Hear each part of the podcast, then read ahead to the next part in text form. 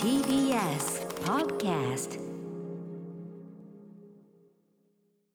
おもむろにスタッフが購入してきた100円ショップのサングラスをかける私。普段歌丸さんが座る席に座る私。ということで今日は私がこの番組をジャックしたいと思います。木曜パートナー TBS アナウンサーのうないりさですえー歌丸さんはですね火曜日に引いた風がだいぶ良くなってきたとのことなんですがまあ、大事をとって本日もお休みとなります。ということでまず恒例となっている歌丸さんからのお便りをご紹介します。リスナーの皆様ゲストの方々そしてうないりさ様歌丸でございます。というか今サングラスかけてるんですけど歌丸さんいつもこんな暗い中アトロク取り組んでるんですね。そもそも TBS ラジオのスタジオって照明が間接照明ぐらいちょっとなんだろう。あったかみのある色で暗いじゃないですか。こんな暗い中原稿を読んでるの歌丸さんすごいな。ということでさすがに3日目ともなるとまだる,、えーまだるっこしいので結論から言いますとスタッフとも協議の上今日明日と引き続きお休みさせていただくことにいたしました。熱はほぼ下がりあとは咳と鼻づまりが少々つまり大体もう治ってはいるんですが周囲からのいいから今週いっぱいくらいは休んでおけよドアホー。という圧を受けおとなしく言うことを聞くことにした次第です。にわかがすごい。ドアホー。したがって、えー明日に予定されていたムービーウォッチメンザ・ファーストスラムダンク辞表は来週23日金曜日に持ち越しとさせていただくことになりました。原作と、えー、10days after とリアルと本日発売されたザ・ファーストスラムダンクリソースは読破したと私この 10days after 知らないですね。どういう作品なんだろう。そしてリアルも読んでる。さすが歌丸さん、えー辞表当日までにあと2回は見に行くつもりだよ。だからやっぱりまずは風邪をちゃんと治します。なんと今日は助っ人なしで行くということですが前から僕が言っている通りうないさんは今すぐ一人喋りの帯が帯番組ができるくらいの資質はもともとお持ちですからましてゲーム祭りな今日のメニューならまあ余裕っしょ！ということでよろしくお願いいたします。歌丸と。いただきました歌丸さん。本当にご自愛ください。歌丸さんは私は本当にずっと思ってるんですけれどもアフターシックスジャンクションが始まってからあのご自身の体調面の時しかお休みされてないんですよね。多分責任感とか歌丸さんもちろんすごくある方ですからそういった面でこのアナウンサー陣はね会社の規定でやっぱりちゃんと休暇を取らなきゃいけないという決まりになってるんですけど歌丸さんにもそこは休暇を取ってほしい。だって他の番組のパーソナリティの方タレント芸能人の皆さんがパーソナリティ務めてる帯番組で務めてても夏休み取られてますもんね。だから歌丸さんもね取りたい時にこんなね病気の時に休んで休み取っちゃったって多分歌丸さん絶対思っちゃうんですよ。でもそんなことないのでぜひ歌丸さんもいつか休暇を取って羽を伸ばしていただきたいなと思っております。ということで今日はこの番組私がライムスターうな丸として。ライムスターって言っちゃ名乗っちゃダメだな。うな丸として。やらせていただきます。まだ慌てるような時間じゃない。ということで本日お送りしていきます。アフターシックスジャンクション。これ一人で言うの寂しい。After Six Junction. 12月15日木曜日。時刻は6時4分ですラジオでお聞きの方もラジコでお聞きの方もこんばんは。TBS ラジオキーステーションにお送りするカルチャーキュレーションプログラムアフターシックスジャンクション通称アトロクです。パーソナリティラップグループライムスターのラッパー歌丸さんはまだ風邪が治りきっていないため本日お休みですので今日は私うな丸一人で担当いたします。木曜日パートナー TBS アナウンサーのうないりさです。ということでですね今回歌丸さんがお休みされるということでアフターシックスジャンクションの SNS にてあなたの今年のマックスニュースと今週のマックスニュースを募集しますという投稿をしました。まだまだ募集しております。宛先は歌丸アットマーク tbs.co.jp 歌丸アットマーク tbs.co.jp までなんですけれどもすでに届いております。皆さんあと励ましのメッセージね。私が一人でやるということで応援メッセージも届いておりまして皆さんありがとうございます。ということでじゃあまずマックスニュース。ラジオネームお米さん。うないさんこんばんは。こんばんは。今日はお一人で大変かと思いますが私もキレートレモンを飲みながらラジオ越しに応援してますので3時間頑張ってください。さて私の今年のマックスニュースですがなんだろうなといろいろ考えていました、えー最近映画スラムダンクがめちゃくちゃ最高で頭の中がいっぱいなので他のことが特に思い浮かびませんでした。うないさんはご覧になりましたか、えー無事オンラインで湘北セットのフィギュアも購入でき今日ももうすぐ届くのでワクワクしています。ちなみに私はマニアックなので湘北1年生のメガネの石井くん推しなのですがうないさんは誰推しですか？ということなんですけどまず私まだ見てないんですよ。土曜日に見に行きます。あともう評判良すぎですよね。こんなになんか全容が見てない人は内容が全くわからないのに評判だけがとにかく高い映画って珍しいなって思うくらい。とにかく皆さん大絶賛してるので私も非常に楽しみなんですけれどもこのね湘北1年生のメガネの石井くんちょうど私昨日井上武彦さんのツイッター見てたんですよ。そしたら誰かが引用リツイートでこのキャラ石井って言うんだっていうのがちょっとバズってましてあのー12番の石井くんですよね。いたなーってくらいですよこの人。石井推し。あでもちゃんとねアニメにもねそっかそっか出てくる石井くん。石井健太郎身長1 7 0センチ。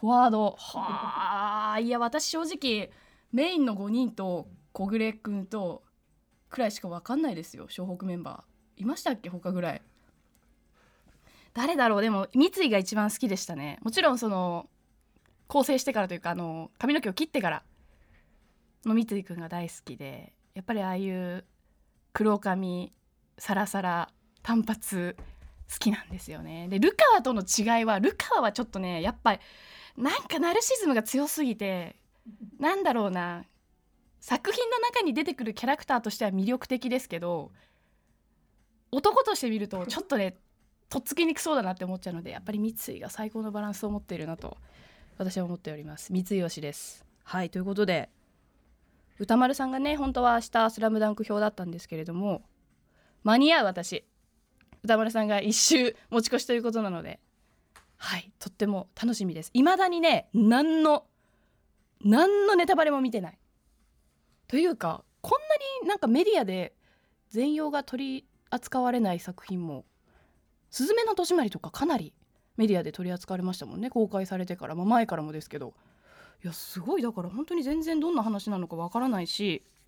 ただそのすでに見たスタッフさんに聞いたらあの漫画は別に読み返さなくていいと。私読んだのずっと前なんですよ。でアニメもあの漫画ももちろん実家にはあるんですけど今手元にないので読んでないしアニメも見たのが昔 CS 放送の「キッズステーション」とかでずっとやってた時に見てたような感じなので多分小中学生で見て最後でそっから見てないんですよね。ただ一回映画を見てからもう一回読み返したくなるから読まなくていいよってことでちょっと本当にめちゃくちゃ久しぶりな気持ちでいきなり「スラムダンク見に行きたいと思います。楽しみです。メッセージありがとうございます。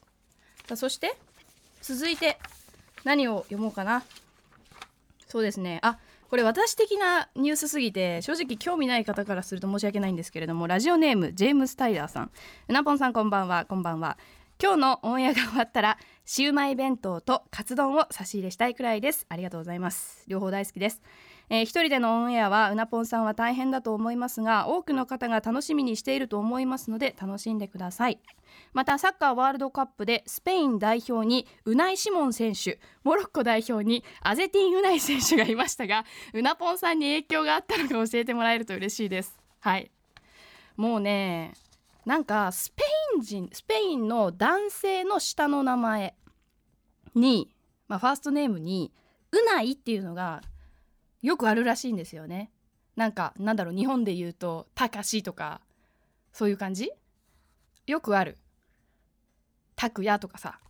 そんな感じでウナイという方がよくいるらしくてスペインでは男性の名前としてよくあるそうです。あとモロッコ代表のアゼティン・ウナイ選手。これもう名字ってことですよね向こうの。ファミリーネームの方ですもんねこれ。アゼアゼディンが名前でウナイが名字ってことは私と同じじゃないですかね。だから個人的にモロッコのうない選手は応援してましたしやっぱり実況のアナウンサーの方が「うないうないが!」って言ってやっぱうない選手しかも今年めっちゃ今回めっちゃ活躍してるんですよね。誇らしいですね。はい。ただねモロッコやっぱりフランス強い。敗れてしまった。ということで。ただ4時はね今日も無理でした。今日今日ですよね。昨日今日。見たかったんですよ。でもやっぱ4時はきつくて。でも決勝が確か0時からなんでアルゼンチンフランス戦は絶対に見たいと思います。やっぱりメッシの。スーパーにわかワールドカップファンなんで。私4年に一度4年に一度生まれるスーパーにわかワールドカップファンなのでやっぱりこうメッシの最後をしっかりと見届けたいなとはい思っております。まあフランスもねスター揃いで強いと思うんですけれどもな今回はねアルゼンチンになんか優勝してほしいなとまあスーパーにわかファンなんですけれども勝手に思っております。はい。そんな感じで日本代表を敗退したけど私逆に日本代表が敗退してからの方がフラットにワールドカップを楽しめている。やっぱり日本がいるといや日本目線で絶対見なきゃいけないというか日本が勝ち上がること前提で考えていかなきゃもちろんいけないいけないわけじゃないけどまあそれがやっぱりね応援するってことなんですけど逆にそれがなくなってなんかどこの国もフラットに楽しめてどこが負けても別にすごく落ち込むこともないしなんかこうすごく楽しく見られております。あと1週間ワールドカップ楽しみです。おそしてメールが今差し込まれました。えー、マックスニュース。ラジオネームベントレー上重さん。あのですねこの方多分私の YouTube うなぽんゲームス見てくださってる方でよくチャットにもコメントしてくださってると思います。ネットの検証に当たり2万円当たりました。怪しい怪しい思ってたんですが本当に当たるもんですね。確かに。なんか一時期そういうニュースありましたよね。そのこういう検証雑誌の商品がちゃんと送られていなかったっていう事件が23年前にありましたけど確かにちゃんと当たるんですね。私出したこともないからよく宝くじ当たったら何に使うとかいう妄想と同じで 出したこともないから分かんないんですけどさすが。良かったですね。おめでとうございます。マックスニュース。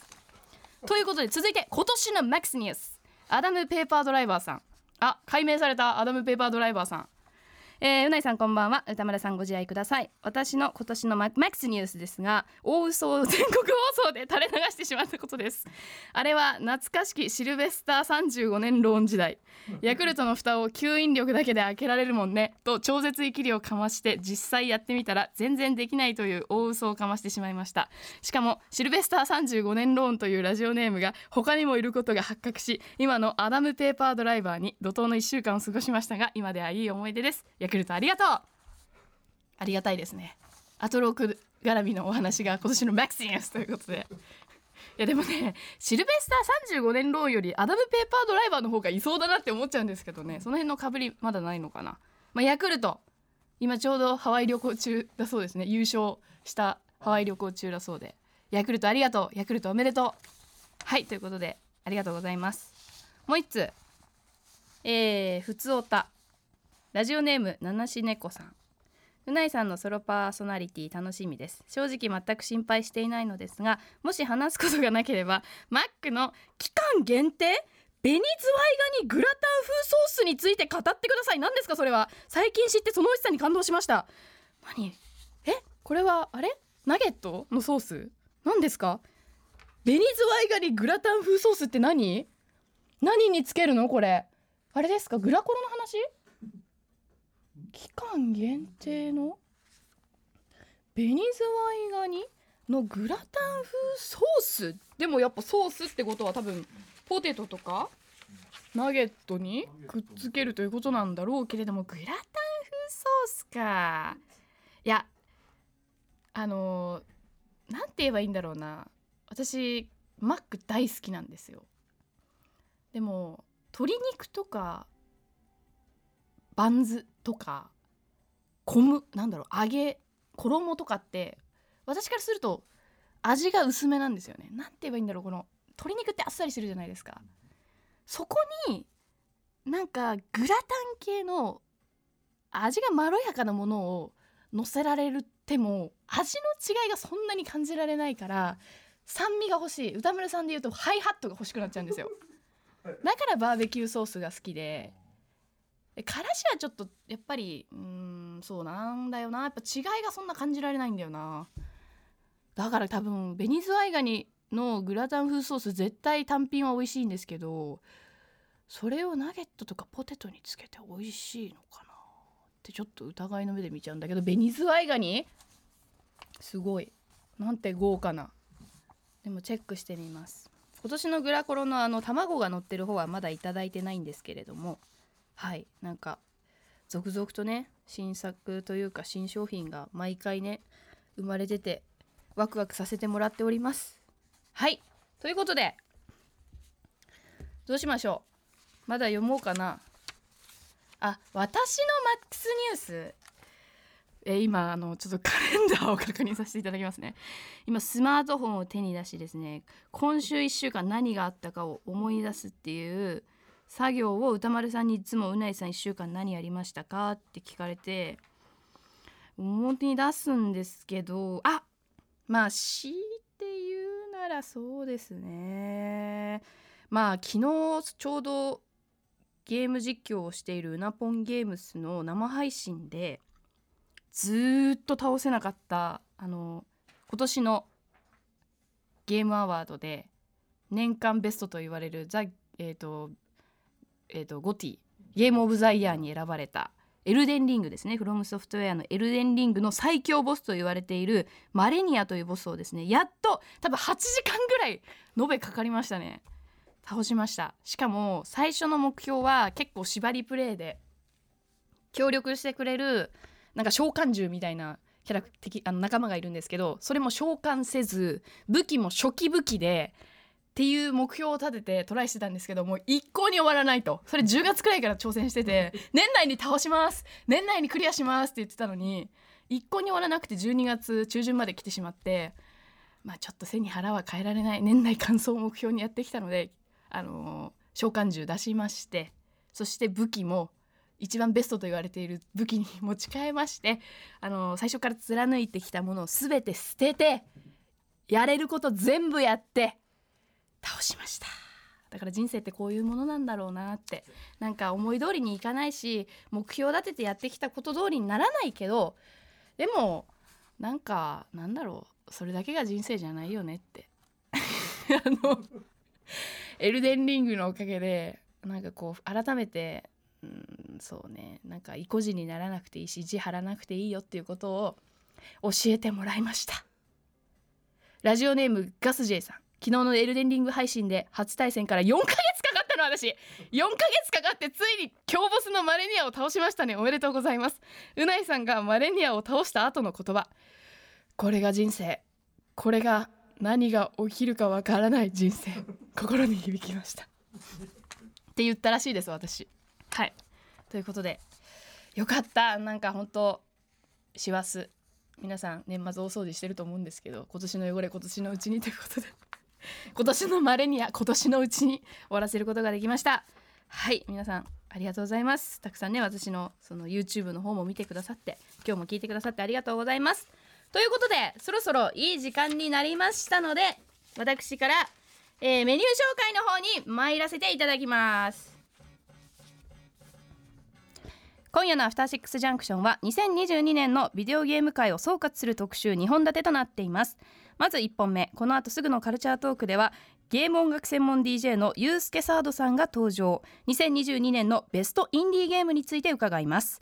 そして7時からは日替わりでライブや DJ プレイをお送りする音楽コーナーライブダイレクト。今夜はこちら。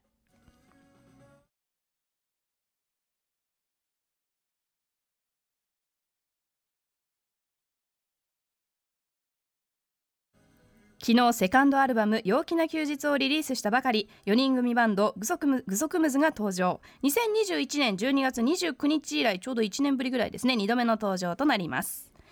その後7時30分頃からは藤本美貴さんが MC を務めゲストと健康に過ごすためにどんなことに気をつけているかなどを語り合う期間限定番組ボディケアジャンクションです。続いて7時45分頃からは新概念提唱型投稿コーナー。今夜はつまらないだけどひょっとしたらいい話なのかもしれないという微妙なお便りをご紹介するつまらない話です。